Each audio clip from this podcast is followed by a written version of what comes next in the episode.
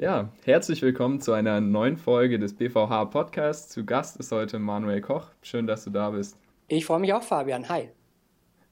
Wir machen es mit unseren Gästen immer so, dass wir am Anfang einen kleinen Fragenhagel machen. Das heißt, ich stelle dir viele schnelle Fragen und du versuchst möglichst schnell zu antworten. Bist du ready?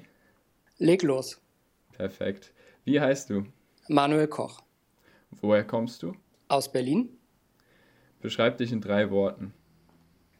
Zuverlässig, engagiert, motiviert. Frühaufsteher oder Langschläfer? Eher Langschläfer. New York oder London? New York. Dein Job in drei Worten. Finanzjournalist mit YouTube-Kanal.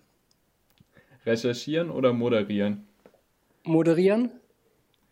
Du bist für einen Tag Bundeskanzler. Was würdest du als erstes verändern? Ich glaube, ich würde mehr über Social-Media-Kanäle kommunizieren. Warum stehst du jeden Morgen auf? Weil das Leben toll ist und man so viele Chancen und Möglichkeiten hat, dass es gar keinen Sinn macht, liegen zu bleiben. Sehr gut. Ja, das sehe ich auch so. Ähm, jetzt kommen wir zu den normalen Fragen. Heute mal aus einer leicht anderen Perspektive für dich. Ähm, ja, erzähl einfach mal ein bisschen. Was kam bei dir nach der Schule?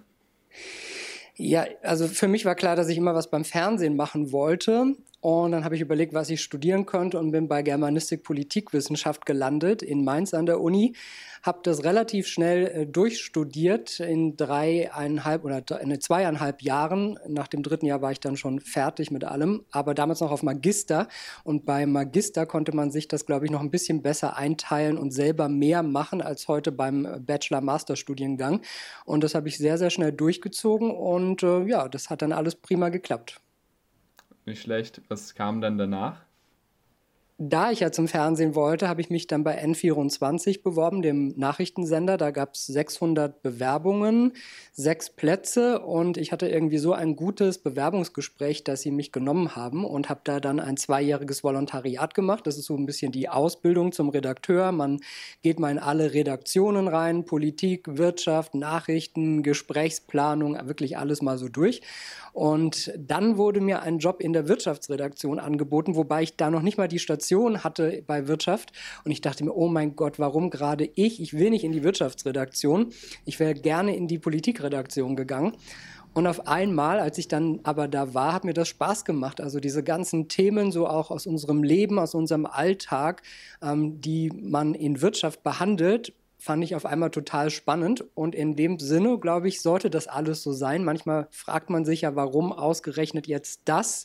Äh, ich glaube, dass das alles so sein sollte. Und nur dadurch bin ich ja dann später auch nach New York gekommen. Also wäre ich diese, in diese Richtung gar nicht gegangen, wäre ich auch nie nach New York gegangen. Das war für mich immer der Traum. Wie kam es, dass die Wirtschaft so eine magnetische Wirkung auf dich hatte? Naja, am Anfang, sage ich mal, habe ich mich nicht wirklich damit befasst. Also ich hatte keinen Zugang in der Schule, ich hatte keinen Zugang dazu in der Uni. Und ähm, das war einfach so ein, sage ich mal, langweiliges Thema, Börse, Wirtschaft für mich. Ähm, ja, ich konnte einfach nichts damit anfangen. Und dann im Beruf, als ich mich plötzlich mit den Themen beschäftigt habe, eigentlich zum ersten Mal dann mit Anfang 20, dachte ich mir, ach, ist ja eigentlich doch alles spannend und wir reden über Öl und das hat auch mit äh, dem Tanken äh, äh, am, am, Vormittag zu tun mit dem Auto und äh, es gibt so viele Dinge, die ganzen Unternehmen, die Finanzkrise, alles, was so passiert ist, das sind ja eigentlich doch die Sachen, die uns jeden Tag beschäftigen und es war auch näher an Politik dran, als ich so am Anfang dachte und auf einmal hat mir das dann doch großen Spaß gemacht. Ja, sehr cool.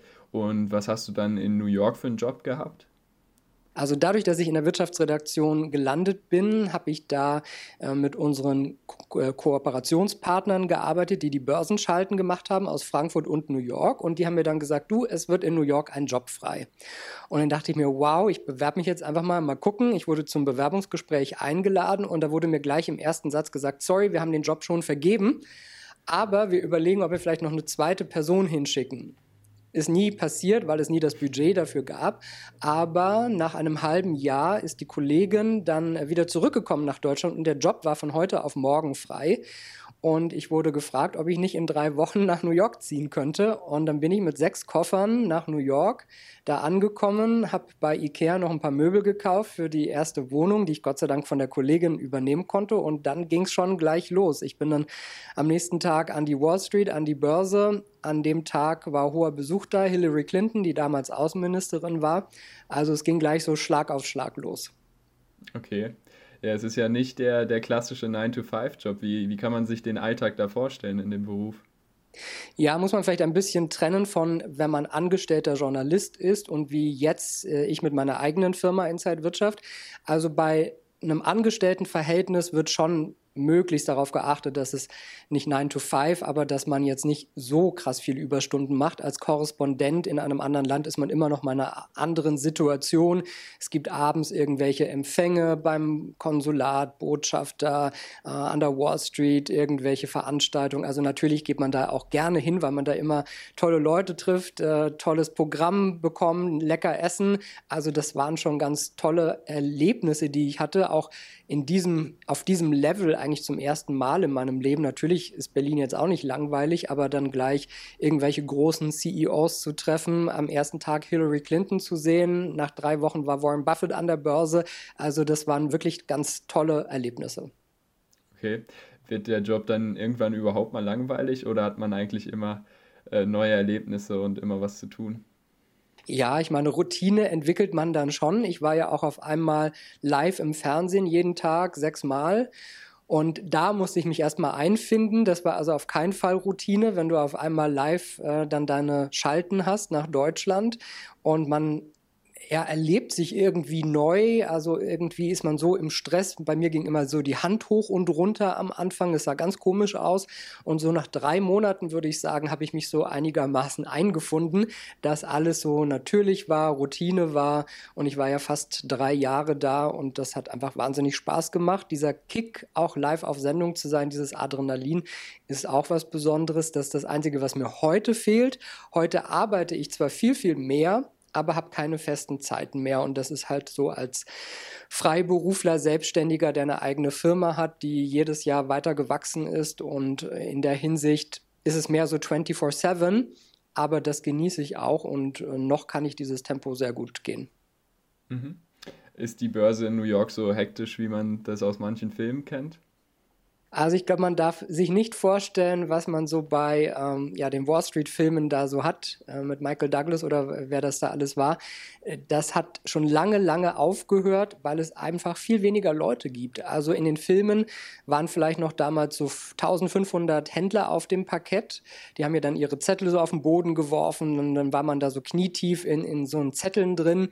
Das gibt es alles nicht mehr. Heute gibt es vielleicht noch gut 200 Trader, die alle an ihren Computern hängen und die Algorithmen sind praktisch wie bei einem Autopiloten und handeln. Äh, die greifen ein morgens zur Opening Bell, wenn der Handel losgeht, bei einem IPO, also wenn eine neue Aktie an die Börse geht und dann zur Schlussglocke zur Closing Bell und da ist dann noch mal ein bisschen mehr los. Dann kann man sich das vielleicht so ein bisschen wie in den Filmen vorstellen. Die rufen dann auch, schreien so ein bisschen mal. Äh, der Ton könnte vielleicht ein Tick rauer werden, aber es ist alles sehr gesittet im Gegensatz zu früher. Okay. Du hattest gerade auch schon ein bisschen über deine Selbstständigkeit gesprochen. Wie kam es dann, dass du dich selbstständig gemacht hast mit dem Beruf? Als ich 2014 zurück nach Deutschland gekommen bin, habe ich natürlich überlegt, wie kann ich mich irgendwie weiterentwickeln, was kommt jetzt. Ich hatte das Gefühl, New York war schon so ein großer Karriereschritt, dass ich jetzt in Deutschland nicht einfach das Gleiche weitermachen will, sondern da muss irgendwie mehr kommen, irgendeine neue Herausforderung. Und dann kam ein Geschäftspartner auf mich zu und hat gefragt, ob wir eine Firma gründen wollen. Das haben wir gemacht. Die Firma war nicht erfolgreich. Ich bin nach zwei Jahren ausgestiegen und habe meine jetzige Firma Inside Wirtschaft gegründet. Und von der Firma hätte ich vom ersten Monat an leben können. Also auf einmal hat alles funktioniert. Und das war irgendwie so ein tolles Gefühl zu sehen, wenn man selber da 100 Prozent, und ich würde sagen, ich habe eher 120 Prozent da reingesteckt, dass dann auf einmal alles so ineinander greift, die Kunden merken, wie zuverlässig man ist, welche Qualität man anbietet, ähm, was man alles machen kann. Ich hatte natürlich viele Kontakte nach New York, an die Frankfurter Börse und konnte da auch viele Türen öffnen. Und in diesem Zusammenhang ging es dann jedes Jahr irgendwie so Step by Step, aber immer weiter. Die Firma ist immer weiter gewachsen, der Umsatz gewachsen. Und äh, ja, dieses Jahr, das Corona-Jahr, war für mich ein wahnsinnig tolles, erfolgreiches Jahr. Ähm, ist natürlich schlimm. Ich weiß, andere haben da sehr viel weniger Glück, aber ich bin halt wahnsinnig digital aufgestellt, sehr flexibel. Und in diesem Sinne hat sich das für mich ausgezahlt, die Firma einfach ja, hier zum Beispiel aus dem Studio, wo ich jetzt sitze, äh, zum, zu führen und dann die Interviews von hier zu machen per Schalte und dann nicht mehr ganz so oft nach Frankfurt zum Beispiel an die Börse zu fahren. Hm. Gründer sind ja häufig vor ziemlich große Aufgaben gestellt. Hattest du am Anfang überhaupt Startschwierigkeiten, weil du meintest, dass es seit dem ersten Monat eigentlich ziemlich gut lief bei dir? Ich würde sagen, meine Learnings hatte ich in der ersten Firma, die nicht so erfolgreich war. Ähm, auch wenn ich für viele Sachen da gar nicht zuständig war, weil das so die Aufgabenverteilung mit meinem Geschäftspartner äh, war. Aber auf einmal, wie schreibt man eigentlich eine Rechnung? Wie geht man mit dem Steuerberater um? Was muss man alles vorlegen? Wie hefte ich meine Zettel ab? All, allein solche Kleinigkeiten, aber das lernt man ja auch nicht in der Schule oder an der Uni, wie ich eine Steuererklärung mache. Und da habe ich wahnsinnig viel mitgenommen. Ich fand meinen Steuerberater wahnsinnig nervig nervig, aber ich habe einfach total viel gelernt. Und diese ganze, ganzen Sachen, so Networking, das habe ich ja in den USA eigentlich schon ganz gut mitbekommen. Da hat man ja gar keine andere Chance, als zu quatschen und mit den Leuten in Kontakt zu treten, weil die Leute einfach auf dich zukommen. Und das so mit allem zusammen, der Kundenkontakt, das hat mir wahnsinnig geholfen, einfach die Firma auf ähm, ja, die eigenen Beine zu stellen. Und dann kam alles so Step by Step. Okay, das heißt alles Learning by Doing und vieles kann man sich wahrscheinlich auch vornherein nicht aneignen. Ja, es passieren immer Dinge, die unerwartet sind und ähm, das, äh, ja, man muss schauen, was dann halt kommt. Nicht? Aber für mich war immer wichtig, dass ich feste Einnahmen habe, ähm, dass ich feste Kunden habe und weiß, Betrag X kommt jeden Monat schon mal rein und viel Geschäft ist dann aber auch spontan bei mir. Und das zusammen musste ich so handeln, dass ich äh, schon weiß, okay, die Ausgaben habe ich und die Einnahmen habe ich ganz normal, wie man das eben auch mit seinem Gehalt als Angestellter macht. Das verdiene ich, die Miete zahle ich, das Auto habe ich und so weiter. Und das habe ich dann mit meiner Firma auch erstmal so durchgezogen und dann lief es aber auch immer besser und ich konnte mir ein neues Büro leisten, ein schickeres Büro, größeres Büro und alleine das wieder war so ein tolles Gefühl, dass man das geschafft hat, war aber auch gleichzeitig wieder der Schlüssel, um weiter zu wachsen weil ich da ganz andere Möglichkeiten hatte. Dann konnte ich Kunden besser zu mir äh, bringen. Ich habe Medientraining gegeben und all diese Sachen bauten dann eben Step für Step auf. Okay, und du hast davon gesprochen, dass dieses Jahr jetzt bis jetzt am besten lief. Wie sah die Arbeit für dich dieses Jahr aus? Du konntest wahrscheinlich auch nicht immer vor Ort sein, oder? Also nur zum Vergleich, 2019 äh, hatte ich 150 Flüge. In diesem Jahr werde ich etwa 50 Flüge haben. Auch schon nicht wenig, aber im Vergleich zum letzten Jahr war ich einfach äh, ständig unterwegs im letzten Jahr. Dieses Jahr habe ich eben ganz viel hier aus dem Studio gemacht. Das Studio habe ich auch noch mal neu gestaltet. Also diese Wand, die man vielleicht hinter mir sieht, wenn man es als Video sieht und wer es hört, also das, ich bin in einer blauen Studiowand, die wurde überarbeitet. Das war vorher grau, jetzt ist also ein frisches Blau. Das On-Air-Design wurde überarbeitet. Ich habe drei neue 4K-Kameras gekauft, ein Regiesystem gekauft. Ich habe auf einmal ganz viele Webinare für Kunden moderiert, was vorher überhaupt nicht der Fall war. Da habe ich im Februar habe ich noch äh, ganz normale Events für Kunden moderiert und auf einmal im März kam dann der Börsencrash Crash und dann hieß es ja, äh, man bleibt erstmal auch zu Hause durch Corona. Die Firmen haben ihre Mitarbeiter nicht mehr so weggeschickt. Und dann war die Börse auch äh, kurze, eine kurze Zeit lang für Gäste geschlossen. Das heißt, ich hätte gar nicht mal meine Interviewgäste reinnehmen können, auch wenn ich selber hätte reingehen können. Und so war ich dann zwei, drei Monate gar nicht an der Börse, habe alles vom Studio aus gemacht und dann wurde wieder geöffnet. Und äh, so bin ich dann nicht mehr jede Woche, aber immerhin jetzt alle zwei Wochen in Frankfurt. Und das habe ich bisher auch beibehalten, dass ich alle zwei Wochen an der Frankfurter Börse bin. Okay. Du erlebst ja sehr, sehr viel an der Börse. Hilft dir das auch beim persönlichen Investieren? Oh, ich glaube, Total. Also wie gesagt, hatte ich ja als Schüler und Student dazu gar keinen Zugang.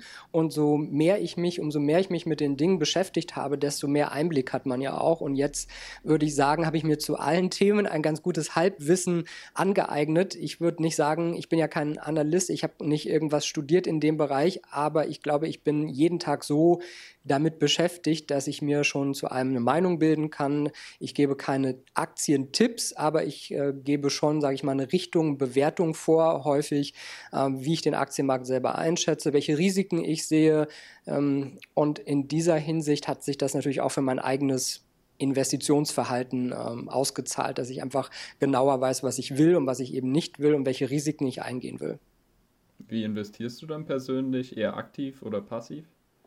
Also ich habe äh, Aktien zum Beispiel im Depot und die liegen da und ich gucke nicht, ob der Kurs heute 0,2 Prozent hoch oder runter gegangen ist. Natürlich bei so einer, bei so einem Corona-Crash ist es nicht schön, wenn man sieht, dass das Depot doch natürlich runtergegangen ist. Aber für mich ist immer klar, dass diese Aktien da langfristig im Depot liegen. Und was jetzt in ein, zwei Monaten ist, ist mir eigentlich egal. Es ist für mich wichtiger, was in 10, 15 Jahren rauskommt. Wenn man dann einen Crash gerade hätte, wenn man das Geld äh, vielleicht als Altersvorsorge mal nutzen will oder so, dann ist natürlich blöd. Aber in dem Sinne, liegt es da, ist ein Langzeitinvestment und da kommt immer was zu, aber es geht nichts weg im Prinzip. Sehr schön. Ähm, was kannst du denn jungen Leuten mitgeben, die gerne mal gründen würden oder die den Weg in die Selbstständigkeit suchen? Ja, wenn ich so ein bisschen mir die Generation Z anschaue, habe ich das Gefühl, jeder muss sich heutzutage selbst verwirklichen und mit 18, 19 schon die erste Firma gegründet haben. Ich bin mir nicht so sicher, ob das eine gute Entwicklung ist. Also ich finde es toll, wenn Leute Ideen haben, das umsetzen wollen, aber ich glaube auch, dass man die Erfahrungen aus einem Konzern, aus einer Firma erstmal mitnehmen muss, Try und Error irgendwie, also erstmal wirklich sich ausprobieren muss, um dann zu sehen mit der Erfahrung, die man hat, was kann man denn eigentlich eigenständig kreieren, was ist anders, was kann man besser, was sind die Talente und wie kann man das mit was eigenem zusammenfügen. Deswegen bin ich mir nicht so sicher, ob jeder wirklich mit 18 jetzt eine Firma gründen muss. Ich glaube, man muss leider auch durch diese Dinge durch, sich mal unterordnen, sich ähm, Dinge machen müssen. Das musste ich einige Jahre, die mir jetzt nicht super viel Spaß gemacht haben, aber ich habe viel gelernt dabei. Und letztendlich hat mich alles dahin gebracht, wo ich heute bin. Und diese Lernkurve, würde ich sagen, ist auf jeden Fall einiges wert ich habe, also in der Hinsicht würde ich sagen, einfach mal gucken, wo es hingehen kann, aber auch die Erfahrungen mitnehmen und nicht nur denken, man ist der Größte und man muss jetzt nicht mehr arbeiten, sondern morgen ähm, kann man die Zigarre rauchen, ein dickes Auto fahren und die Rolex an, ans Handgelenk machen. Denn das Gefühl hat man ja manchmal, wenn man so die ganze Werbung auch bei Instagram sieht, was so für Leute sich da präsentieren und gerade auf junge Leute es abzielen und irgendwie sagen, geil, hier mit den Sachen kannst du morgen auch Millionär werden das ist einfach nicht so. Man muss erstmal durch diese ganzen Sachen durch. Bildung ist für mich das A und O, der Schlüssel. Und wer diese Sachen hat, Step by Step, der kann, glaube ich, auch sehr erfolgreich werden. Aber es ist nicht so, dass morgen der Ferrari vor der Tür steht. Das waren noch sehr, sehr schöne Schlussworte. Vielen Dank für deine Zeit. Es hat mir sehr Spaß gemacht. Und ja, mach's gut. Danke dir, Fabian, und euch danke fürs Zuhören und äh, guckt gerne mal auch bei Inside Wirtschaft vorbei.